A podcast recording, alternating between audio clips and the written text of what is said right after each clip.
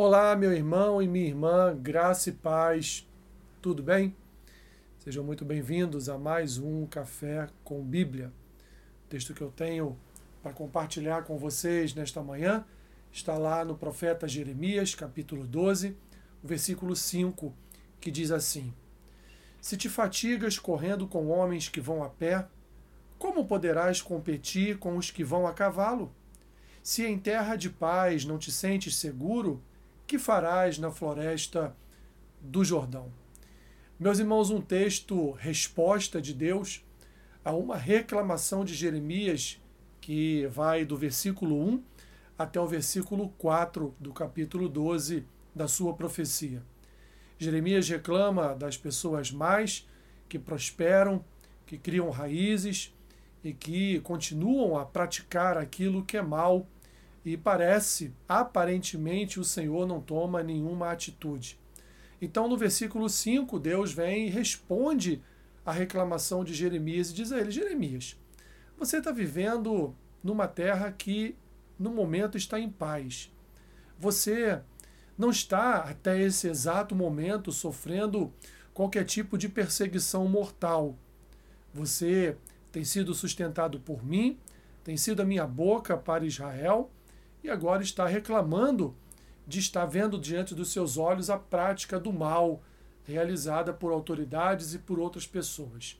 Se de fato tudo isso tem causado a você preocupação, medo, temor, como que vai ser quando a maldade se multiplicar de tal forma que esses homens não estejam mais a pé como você está, mas estejam cavalgando, estejam em cavalos. Deus então faz uma analogia de um homem que anda a pé com um homem que anda a cavalo. Se Jeremias não estava conseguindo suportar as aflições de pessoas que que ele via a maldade sendo multiplicada, o que seria dele quando a perseguição ou quando a maldade viesse da sua própria casa? Porque Deus, no versículo 6, ele vai falar que Jeremias viria a sofrer no futuro uma perseguição da sua própria casa. E Deus vai dizer para ele: Não te fies aos da tua casa, não confie nos da tua casa, porque os da tua casa hão de te perseguir. Se você, Jeremias, não consegue suportar a maldade daqueles que não são afetos a você, que não são da sua casa, o que vai acontecer, Jeremias, quando os da tua casa vierem a te perseguir? Isso, meus irmãos, de forma análoga serve para todos nós. Vivemos em tempos de paz. Vivemos em tempos em que podemos, meus irmãos, ir à igreja, peregrinar até a igreja domingo após domingo, manifestar ali o nosso louvor e a nossa adoração a Deus.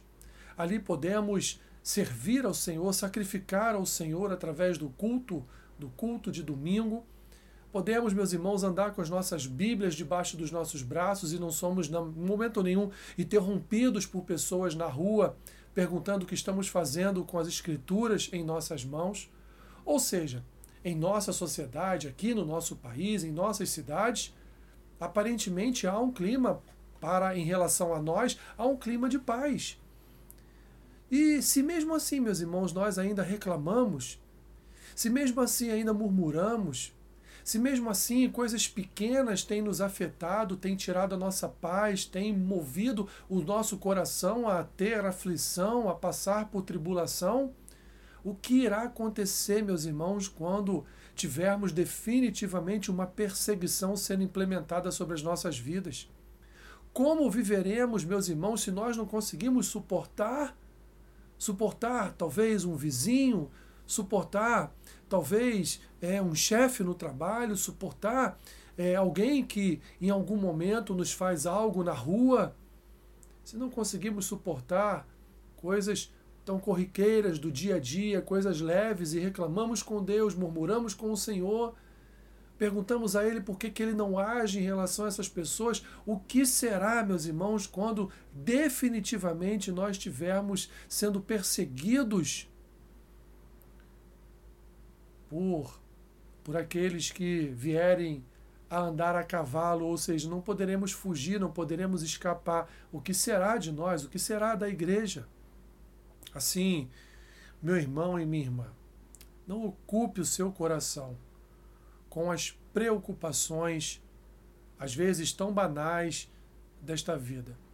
Persevere no Senhor, agradeça ao Senhor todos os dias por sua vida, pela misericórdia que nos alcança todas as manhãs, pelo derramar da sua graça, do seu amor, pelo cuidado com que o Senhor tem com cada uma das nossas vidas.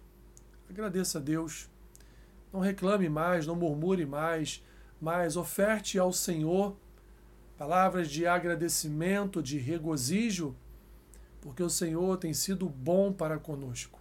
E assim, meu irmão e minha irmã, quando a maldade vier a cavalo, nós estaremos preparados no Senhor para suportar toda e qualquer aflição que bater à nossa porta. Senhor, obrigado por tua palavra, porque ela fortalece o nosso coração, ela traz vigor ao nosso espírito. Obrigado por tua palavra, porque ela nos disciplina, ela nos ensina, ela manifesta, Senhor, o teu desejo para as nossas vidas. Abençoe o dia do meu irmão e da minha irmã. Seja com eles em tudo que eles fizerem que eles possam suportar qualquer tipo de aflição que vier sobre suas vidas com fé, perseverança e confiança em Ti, Senhor. É o que eu te peço. E assim eu oro em nome de Jesus. Amém. Que Deus te abençoe rica e abundantemente. Amém.